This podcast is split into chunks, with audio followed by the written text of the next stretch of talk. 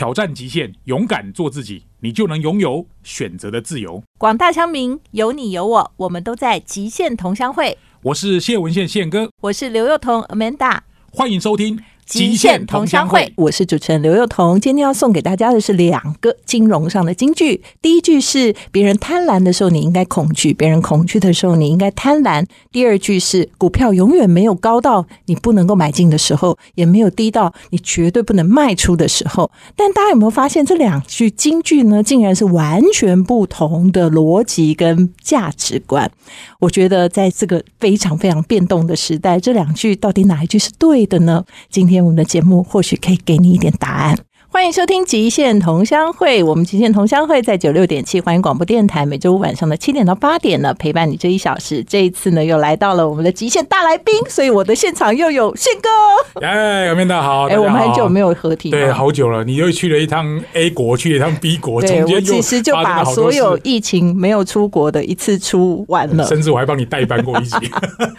不过今天其实很特别，因为最近我看那个 Google 热搜啊。就是乡民最热门的话题，就是哇，所有东西都跌到已经迷迷冒冒了，就是这惨绿，台币也升到一个吓死人，然后股市啊、债市啊，什么都跌到，真的大家连房市，大家现在都觉得有点恐慌哦。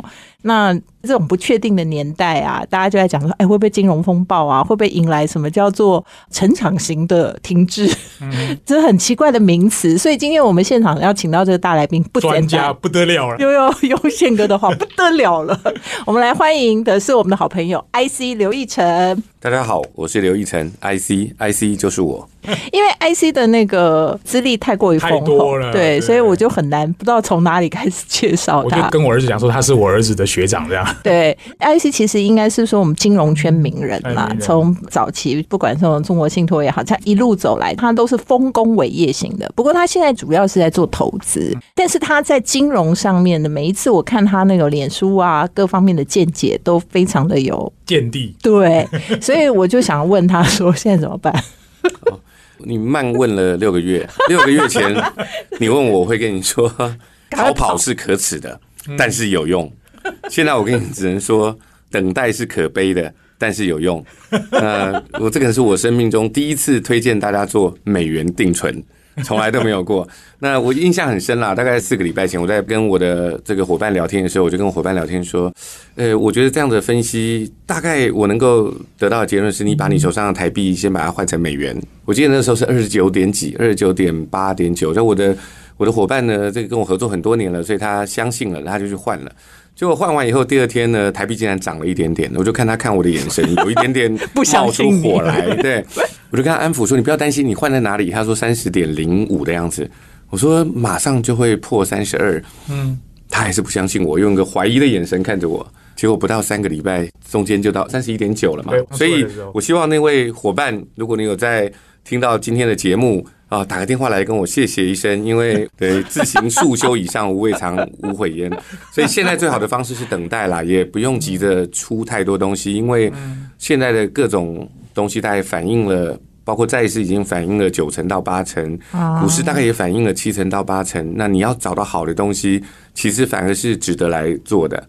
那刚刚幼童，你的名字真好，是幼童，永远都是儿童，永远都是儿童，在长保赤子之心所提到的，我在做投资，其实我现在大部分专业是在做创业投资，嗯，现在是做创业投资最好的时候，因为经历了疫情，经历了股市大修正，这是一个典范转移的时代。但是我跟你讲，你这样讲，大家虽然很兴奋，但重点是我在市场上听到的都不是这样，所有人现在都很怕说创投会收手。你不是说别人恐惧的时候你要贪婪，我要理性了，我不贪婪 啊！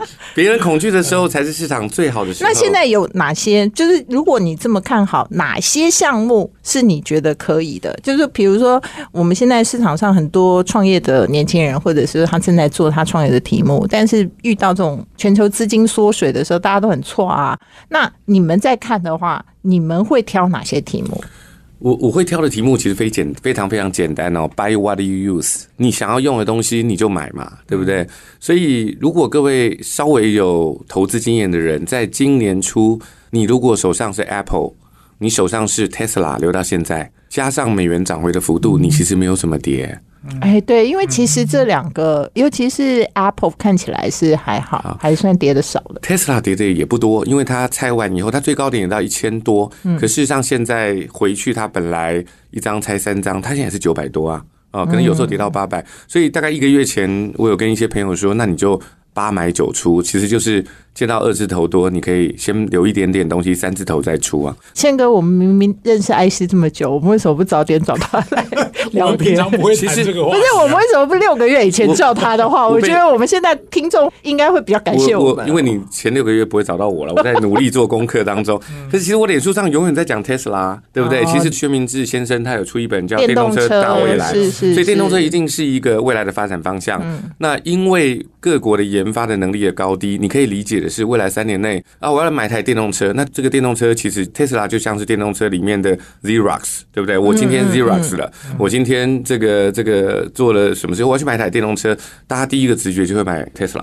当然会有其他的后起之秀，但是你要等到他们能够量产，能够把品牌在大家心目中建立一个形象，是要一段时间的。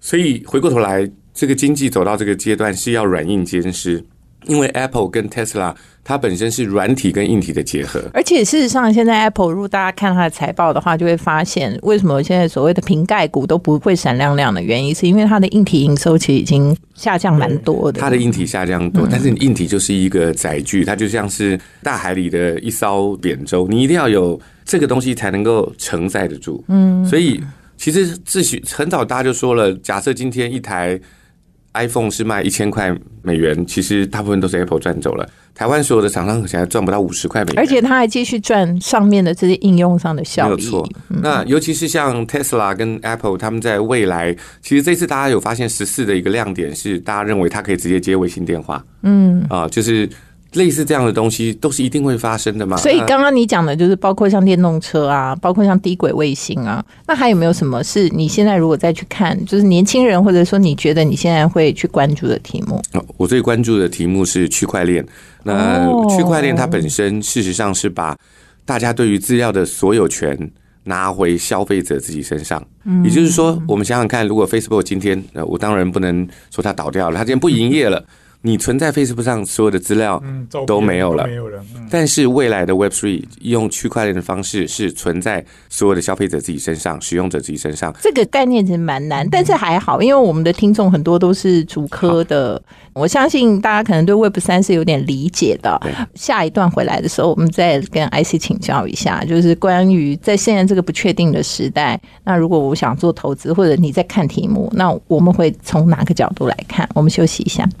欢迎回到极限同乡会。今天呢，是我跟宪哥呢一起主持的极限大来宾哦。那因为刚刚我们已经讲了很多关于金融上面的事情，还有现在投资的整个氛围，应该说真的蛮逆风的。但是刚刚 IC 跟我们提点了很多的方向，比如说电动车啊、低轨卫星啊，其实这也都是股市里头观察跌的不太多的这些族群，反而都还蛮能够有一些支撑。反而是我们的护国神山跌到明明冒冒，大家都觉得这下子他有护到国，但是没有护到我。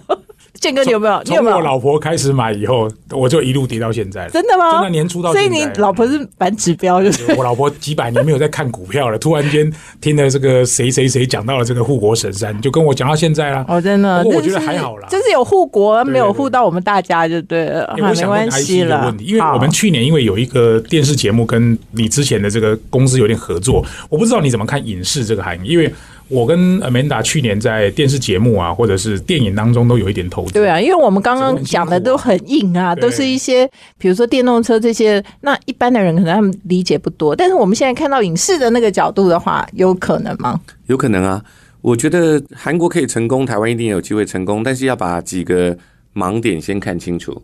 第一个，台湾的市场以文创市场来讲，或以任何消费市场来讲，都是吃不饱也饿不死，它的大小没有办法让你完成赚大钱的事情，除非。你是在前一年那个低点，就是当年我跟小魏魏德胜合作的前一年，是台湾票房非常差的时候。在那个时候，你出来一部大家看得懂的电影，你要知道那个电影之前的前几年，大部分人是看不懂的。我是很喜欢看那个导演电影啊，这个艺术电影，我很喜欢看，但是我知道一般人是看不懂的。所以回过头来，在那样的状况下，台湾的市场就是四五亿最大的市场。可是随着制作的经费节节高升，懂？你一定要能够做一部片是能够走到其他地方看的。那怎么样的电影可以到其他地方看呢？其实现在的契机是非常非常好的，嗯，所以只要心里面有这个想法，是慢慢会有答案的。我们先回来看资金流。其实大家我刚才讲的东西里面有提到一件事情，我还没有说清楚的是，新加坡是过去半年一年表现最好的市场，东南亚市场也不差。其实原因很简单，是新加坡已经接手了香港的财富管理，香港的高阶金融市场，就这么简单而已嘛。你去问很多，就把人家现有的市场抢过来。如果市场萎缩，很多所谓的私人银行 （private bank） 的这个 client 已经开户从香港搬到新加坡了嘛？啊，所以他就好。那影视也是一样哦，在过去五年内，因为中国政府的政策的改变，其实造成了很多空窗。东南亚的人以前是在看周润发的电影，看周星驰的电影。你看韩剧会发现韩国人也在看周星驰、张国荣的电影，对不对？可是，在过去五年到十年里面，是中国的戏剧最红。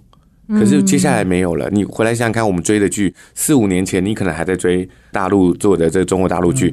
现在好像没有什么人在对，因为那个大家很喜欢看宫斗剧，但是他们明文禁止，不可以再宫斗了。穿越不能穿越，宫斗不能宫斗，那就没有东西可以看了嘛。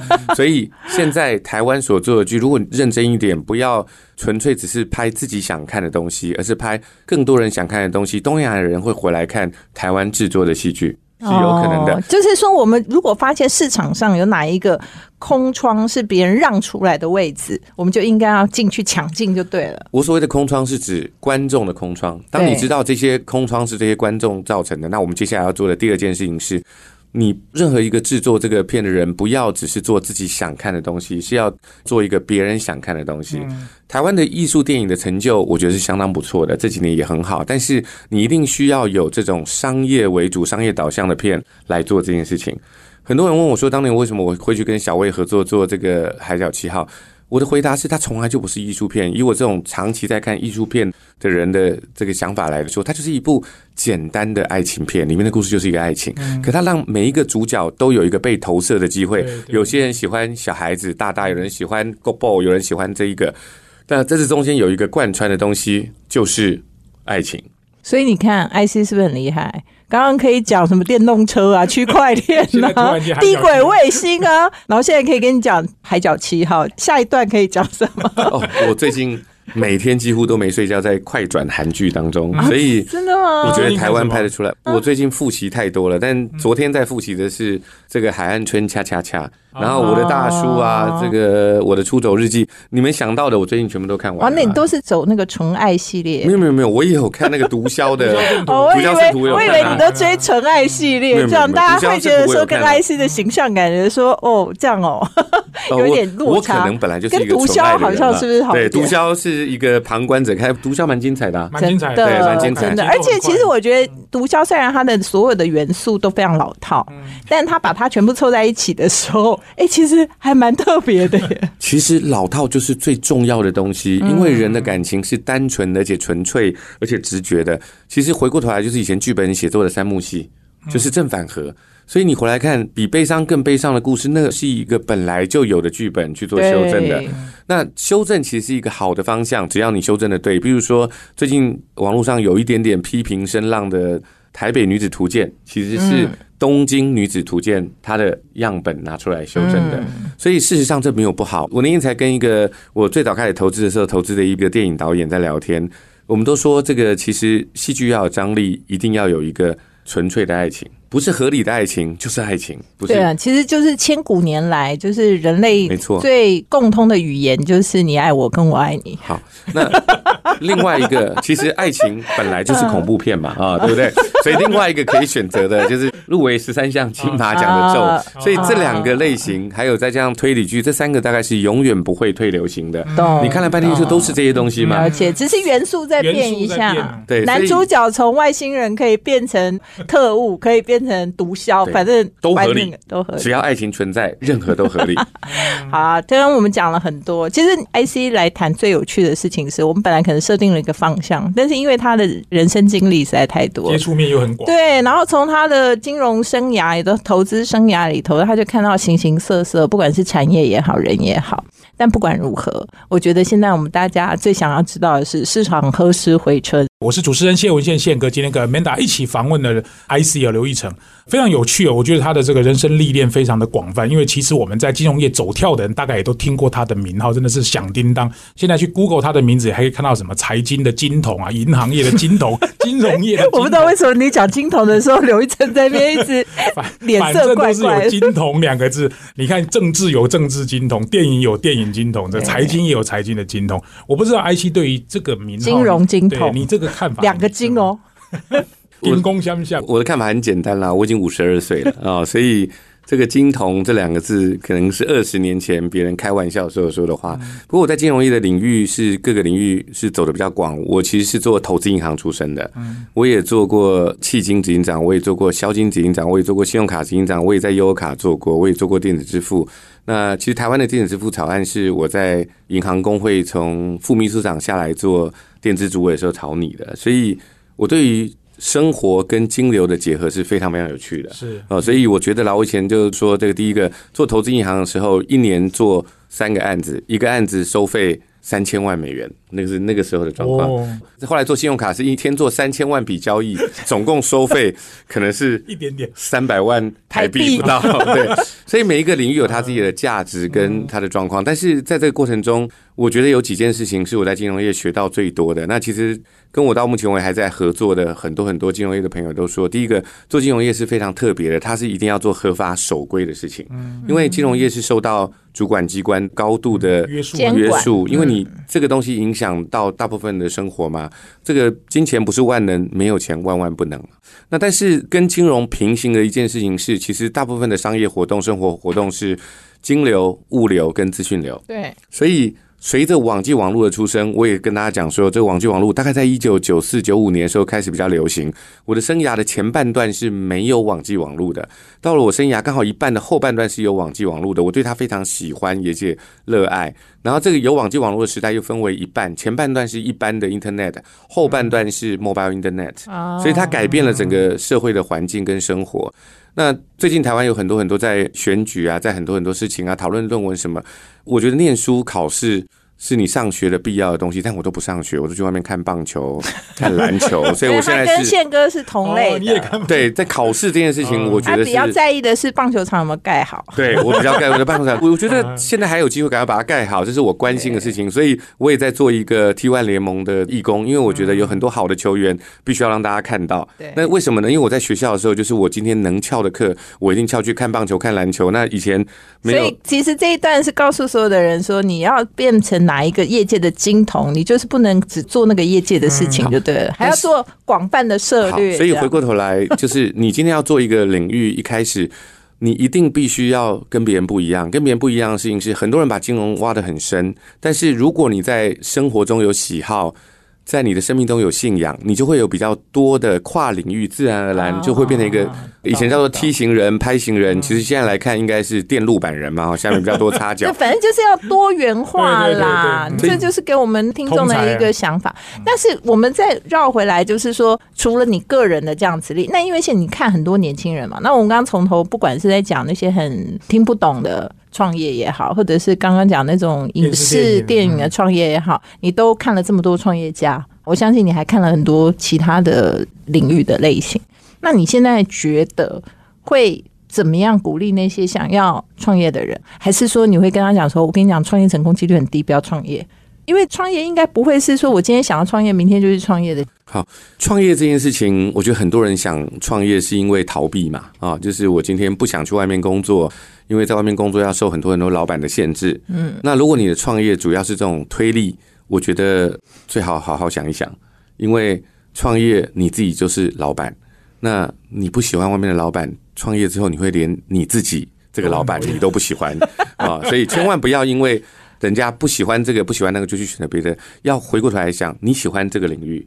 那你要考虑的第二个问题是要先搞清楚，我刚才讲过了，金钱不是万能，没有钱万万不能。不管你是社会企业，不管你是要做影视，不管要做什么，每一个人身上有一张资产负债表跟一张现金流量表，你一定要做到你有足够的现金在身上。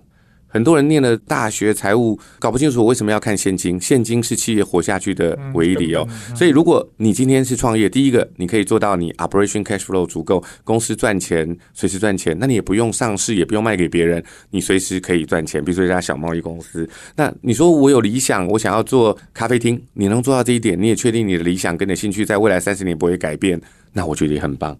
但是如果当然，第二个、第三个比较极端了哈。第二个就是说，你做的是社会企业，那你要确定的是，我在营运活动不能赚钱，那我的 financing activity 可以赚钱啊，有人愿意赞助我啊。这个大企业觉得我在做的社会企业很好，愿意每年赞助我两就是说你没有办法从你的营运里头赚钱，但是有人愿意支持支持你。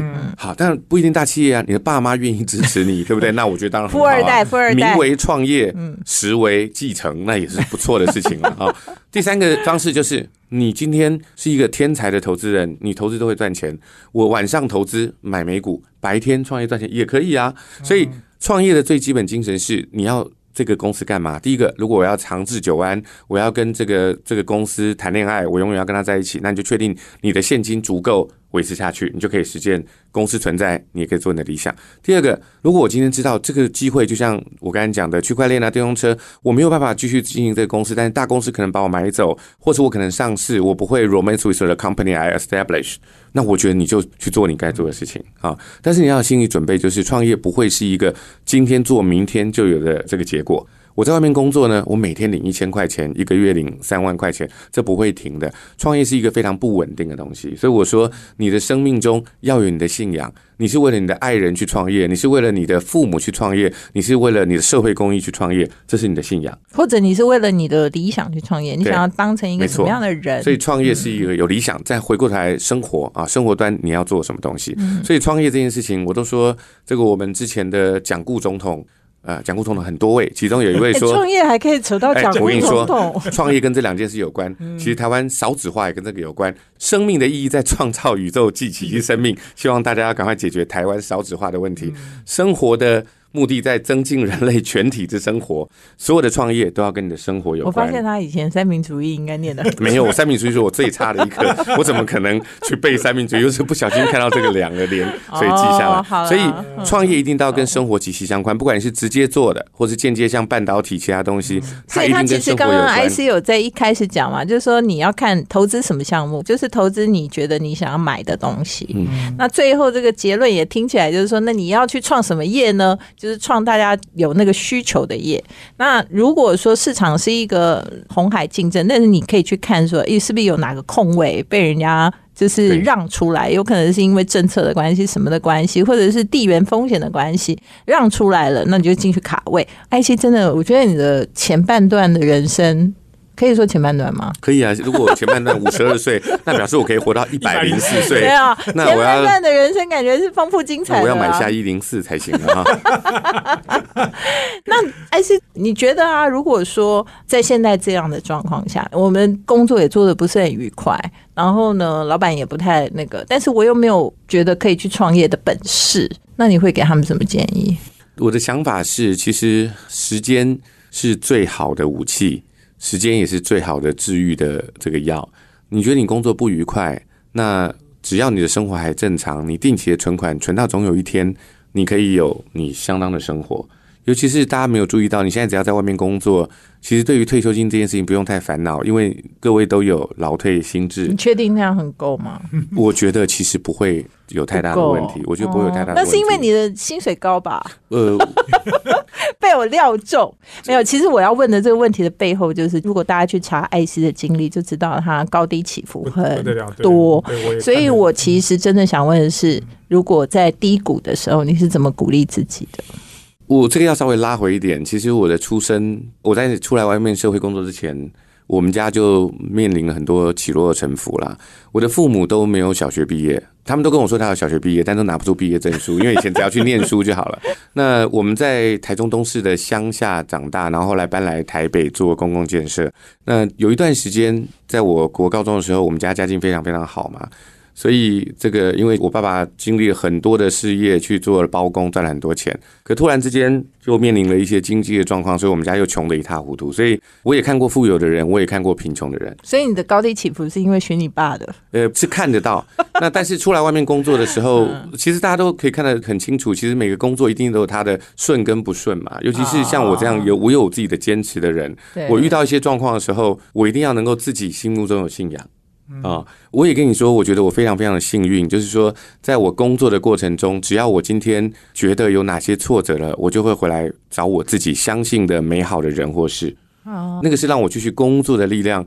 我有一个非常非常好的朋友，我只要我心里面觉得沮丧了，我就会想说，我如果跟这个朋友讲什么，他会跟我说什么，那我就会觉得非常非常舒服。所以这是我自己的一个信仰。所以我觉得事实上是不要等到事业有。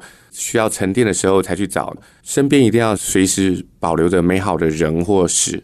那当然，这个朋友我是比较后期才认识。我以前只要在工作上有起伏的时候，我会去翻我喜欢的球员卡啦，我喜欢看的书啦，我喜欢看的小说啦，我有收藏钱币啦，就是我有收藏很多奇怪的东西。那岁月就像是一把折扇嘛，你打开来的时候。就会听到当年自己跟自己争辩的声音。然后我当初为什么要收藏这个钱币？我为什么收藏了第一年中华职棒的比赛？因为我不想上课，所以我去看了七十场比赛。那我就来回想当初的东西。所以我觉得我刚才在说的事情是，一定要有个 belief。这个 belief 不见得是宗教信仰，是你对于美好的事情或对于其他东西的这个信仰。呃，那个可以帮你度过很多很多其他地方。再来，我不是一个有太大的物质需求的人。所以你刚才说薪水很高，其实我也没有存很多很多钱啦。因为时间到了，我可以赞助这个棒球、篮球，我就去赞助；我可以帮忙做一些公益，我就会把钱捐出去。那最后一点是高峰跟低谷，到底什么是高峰，什么是低谷？我现在做的这个创投是我做过规模最小的一个事业，可是它在我心目中是影响力最大的。嗯，我有一个我觉得非常非常支持我的 LP，我非常尊敬这个我们的 LP，就是出资希望我们做这个的一个非常好的企业家。我有非常好的工作团队，那其实影响力很大。我们在投资公司的时候，其实我们以前是做专业经理人，你是在做总经理、副总经理的角色嘛？现在事实上是我们在培养下一代，可以让。更多的总经理起来，我们可能甚至董事会都不是我们是一个股东，可是我们看着一个公司、两个公司、三四个公司的成长，我们是非常非常佩服的。哦，所以我觉得我是很少发脾气，在办公室很少发脾气的人。我也是一个几乎大家都看不出来我会心情不好的人。其实最常发生的事情是我跟我的同事、年轻同事，他会生我的气，然后我要。哦，所以对不起，你先平静一下，我出去 半小时再回来的人。哦，原来是这样子，所以大家可能都还蛮羡慕说有 IC 这种老板，就是说如果发脾气的话，是你走人，不是我走人啊。对，是真的是我走人哦。但是我的意思就是说，我觉得这里面人生的这个第一个，这世界上有这么多人，我也很善于让大家开心啊。但你不太可能找得到我嘛，所以你一定要找到可以让你开心、可以让你满足你信仰的人啊。我觉得这是美好的人或事，我觉得所以就是拍戏的话就是爱情了，那人生要存活的话就是友情。听起来结论是这样：爱情加友情是最完美的信仰。你最好能够找到一个人，他满足你爱情跟友情，人生就没话可讲，对不对？啊，好，嗯，很有道理。我觉得这个就是人生智慧。说实在，我们年龄没有差很多，不过看的视野是完全不一样。有一些基本的兴趣，你看他喜欢棒球，我们也喜欢棒球，所以你看人生很基本的东西，不外乎就是这些友情啊、爱情啊，或者是平常生活上的东西。九六点七，欢迎广播电台，欢迎收听《极限同乡会》，我是主持人刘幼彤，还有宪哥呢，今天一起访问了 IC 刘奕晨。刚刚我们谈了，哇。天南地北，从非常生硬的东西一直讲讲讲到刚刚，已经把爱情友情都拿出来说。但我觉得有一个很重要的事情，我刚刚从 IC 的那些谈话里听到的，就是说，其实他以一个所谓的金融金童，然后每天都跟钱接触。到他觉得什么是高低起伏，然后他觉得爱情跟友情如果都能兼具，人生可能无憾。那我就要问，其实你看哦，台湾我们现在大家很彷徨，就是因为整个市场很差，每个人都赔钱，然后呢，感觉好像我们就是已经没有什么其他可以讨论的。那经过了这么十几年的这个多头市场，我们似乎要迎来空头，但是似乎也让我们开始要想想，我们还有什么其他话题可以聊。你觉得在台湾我们可以聊什么？我们可以聊多元话题，不只是多元成家，生命中也要多元。刚刚在闲聊的时候有提到嘛，就是我前一段时间去参观一个非常漂亮、装潢的很棒的一个房子。嗯，那我就想起来了，我以前在国外工作的时候，也常常应邀去参观不同人设计的房子。那看到很漂亮的房子，很好的设计，就会开始问说：这是哪一个设计师设计的啊？这幅画是谁的画啊？是谁来挑这些家具？可我在台湾去参观完房子之后，常常会有人说。哇，这装潢真漂亮啊！请问花了多少钱？哇，这房子位置真好，请问花了多少钱？我就在开玩笑说，如果装潢也可以实价登录的话，大家就不用这么麻烦了。现在房子有实价登录，所以你不问房子了，对不对？那多元是一个非常美的东西。我举一个例子，我有一个朋友，那他曾经在一个金融机构里面工作，那这个金融机构有一天呢，去开了一个不是金融业的另外一个子集团的一个小公司，那他就被调过去了。他被调过去的时候，他觉得非常非常的沮丧。可后来他觉得，哎，在这个新的领域里，他也学到很多东西。那时候我们在聊天的时候，我就说：“你不用担心，天道无亲，常与善人。你是一个善良美好的人，有一天会有一个好的结局的。那这个结局就是这家公司上市了哦，真的。然后他赚的钱比他留在银行里面赚的还要多很多。你看，你还是用钱来 没错。我要先讲的事情是，至少他在前十几年、二十年在等他上市。你要想想，我已经五十多岁，他三十岁就被调去那家公司，他花了二十年。享受了不同的领域，有艺术的领域，有商业的领域，不同领域，非银行的领域。最后一秒钟，他突然又被钱掉下来砸到他的头，所以这是多元价值。当你有更多更多的不同的思维，你会更快乐。比如说，我喜欢念诗，我觉得诗带来的满足感，人生不是在追求钱最多，是在追求满足感最多。我去念诗，我觉得满足感很高。我今天去看看电影，满足感很高。那我的钱减少了，但是我的满足感增加了，对不对？